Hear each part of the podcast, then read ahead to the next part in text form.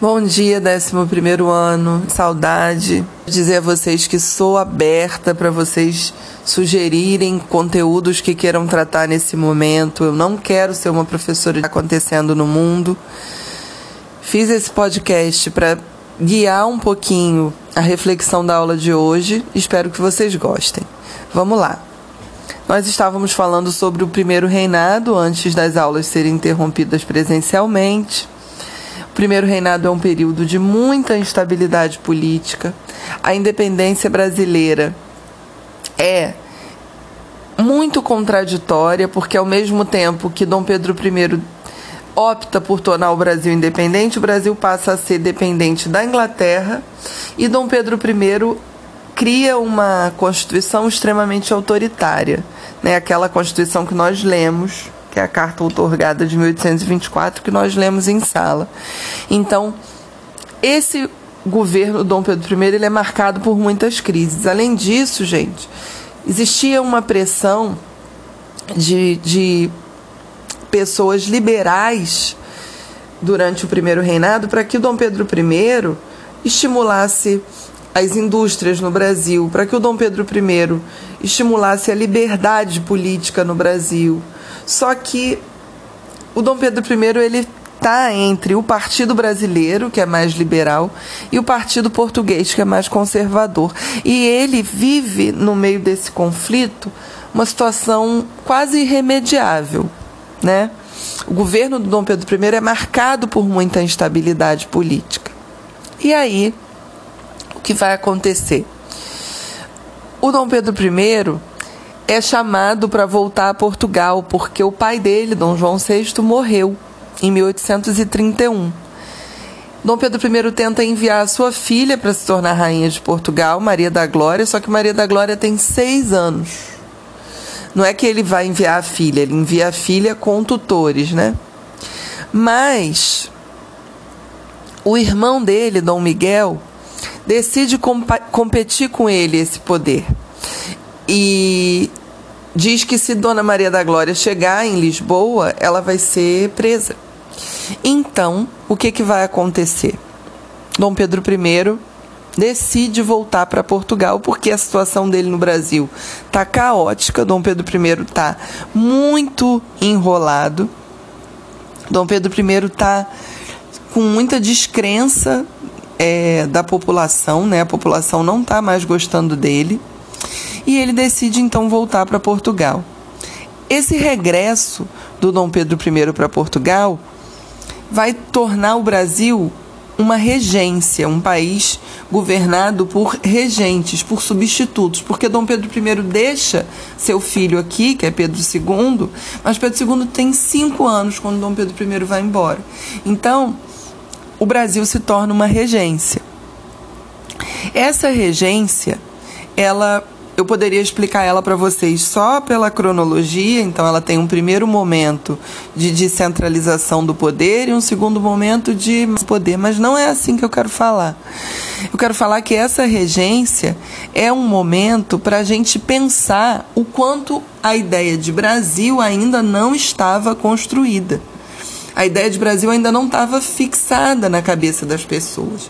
Então, durante esse período, o que, que vai acontecer?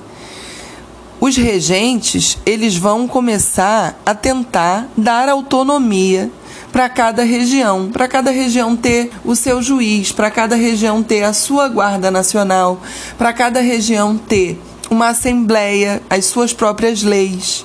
Só que de 1831 a 1834, essa ideia de descentralização do poder, ela vai se, ela vai acontecendo, né? Ela vai criando os seus, as suas burocracias, se organizando. E aí, a partir de, 1808, de 1835, desculpem, o que, que vai acontecer? Muitas revoltas contra o governo vão pipocar pelo Brasil inteiro.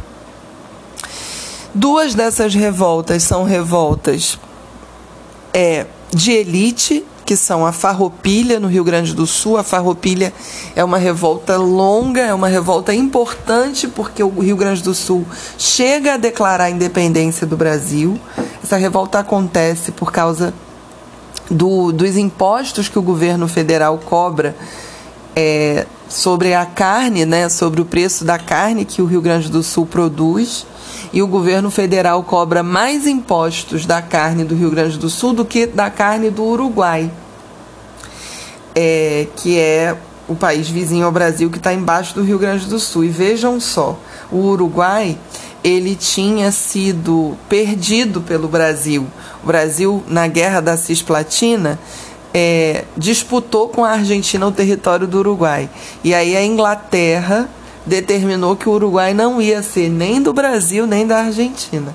E ne nesse momento do período regencial, que o Brasil perdeu o rei, que o Brasil está todo enrolado, que o Brasil está numa crise econômica que vem de muito tempo. O que, que vai acontecer? O Uruguai vende mais a sua carne para o Brasil do que a, o próprio Rio Grande do Sul, que está dentro do Brasil, que está dentro do território brasileiro. Farroupilha é, portanto, essa revolta que vai colocar o Rio Grande do Sul contra o resto do Brasil.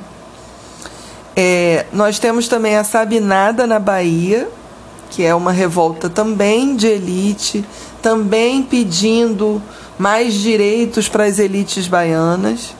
E nós temos várias revoltas populares, que são a cabanagem no Pará, a balaiada no Maranhão e a revolta malê, também na Bahia como a Sabinada. Só que a revolta malê, eu destaco muito ela. Eu gosto de falar sempre sobre duas revoltas, sobre a Farroupilha e sobre a revolta malê. A revolta malê é uma revolta de escravizados islâmicos no, em Salvador. Dura uma noite, mas torna muda toda a configuração de Salvador em 1835. É, o que, que vai acontecer? esses escravizados islâmicos ou é, homens que já se tornaram livres, mas que tinham origem islâmica, porque a África tem países, tem nações muçulmanas, esses homens eles sabiam ler e escrever. E eles tinham um lugar de prestígio até mesmo em relação aos brancos naquela sociedade, porque muitos deles, por exemplo, ensinavam, eram escravizados que ensinavam as crianças, vocês sabem que escola naquele momento não era simples, né? Ensinavam as crianças, filhas dos senhores, a escrever. Então eles tinham um lugar de prestígio naquela sociedade e eles se reúnem, decidem tomar o poder da Bahia e decidem inclusive que quem que todos os europeus, todos os portugueses, os colonizadores, serão ou mortos ou expulsos, e que quem for escravizado e não concordar com eles também vai vai ser vai, vai ser escravizado deles, né? Eles eles não admitem na revolta deles, eles não admitem discordância. Uma revolta autoritária também. Mas é interessante porque é, é bom para a gente ver o quanto esses. É... Primeiro que a gente não tem a ideia do africano islamizado, né, islâmico. A gente acha que a cultura iorubá é, ou a cultura nagô são é, o banto, é, os orixás, né, o, o a ideia do, da, da África com múltiplos deuses, né, é a ideia que mais habita o nosso imaginário. E pensar um africano que vem ser escravizado, mas que também é monoteísta, é uma novidade, né? Enfim.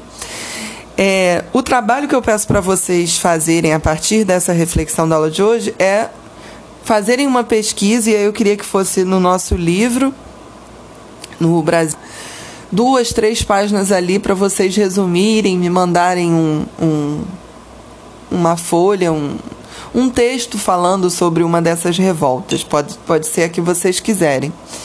É, e aí o que, que vai acontecer depois dessas revoltas? Vai acontecer um regresso conservador. O Brasil vai voltar a funcionar de maneira autoritária e centralizadora. E, na verdade, a consequência disso é Dom Pedro II vai ser empossado né? O, segundo reinado vai começar antes do tempo previsto. Porque o medo que os regentes mais conservadores têm dessas revoltas populares é tão grande que eles decidem que é melhor que Dom Pedro II retorne.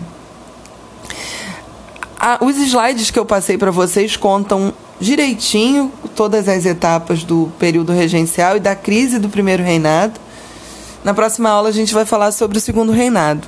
O que eu queria falar com vocês agora, eu queria ler com vocês é, dois parágrafos do livro didático, do livro da Lilia Schwartz e da Heloísa Starling.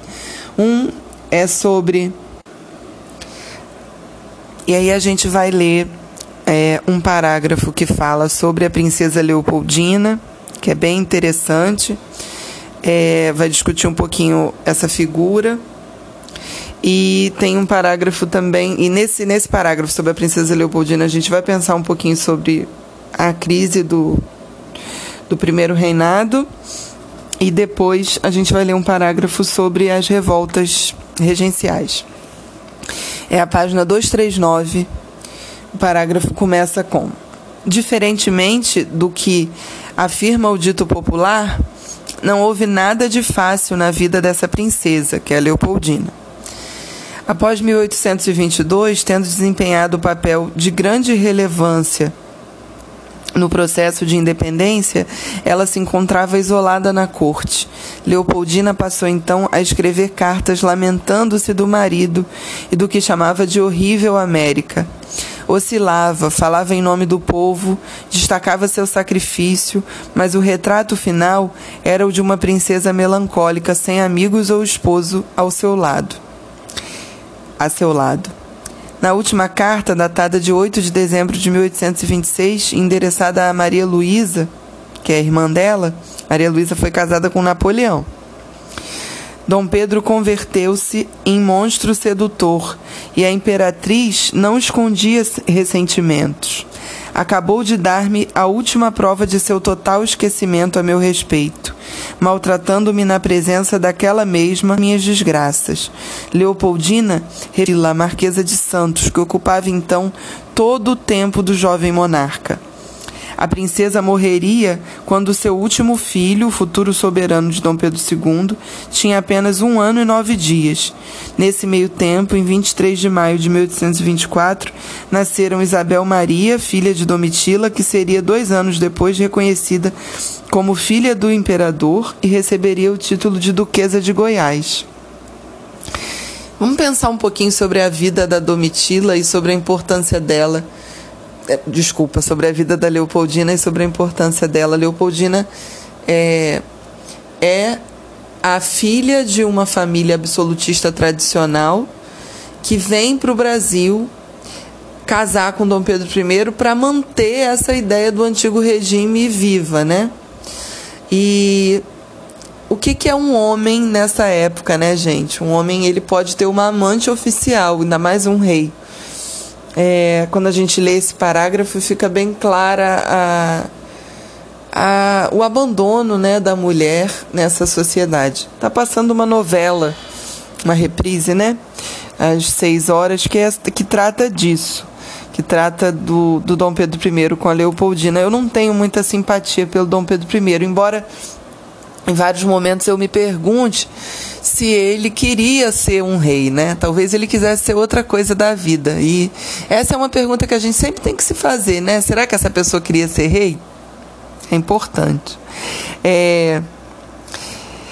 Nessa página ainda tem um, uma frase logo abaixo, quando começa 1831, uma nova independência, que diz assim: o imperador ainda fez uso do seu poder moderador, dispensando ministros por conta de pequenos deslizes ou por mero capricho o caráter voluntarioso e romântico de Dom Pedro, de Dom Pedro ia fazendo escola, assim como seu costume de deixar questões privadas interferirem diretamente nos assuntos do Estado. Eu li esse parágrafo para vocês, para a gente fazer uma relação do Dom Pedro I com a ideia de homem cordial para o Sérgio Buarque de Holanda. Ele é o próprio homem cordial, ele deixa as paixões falarem na frente da oficialidade.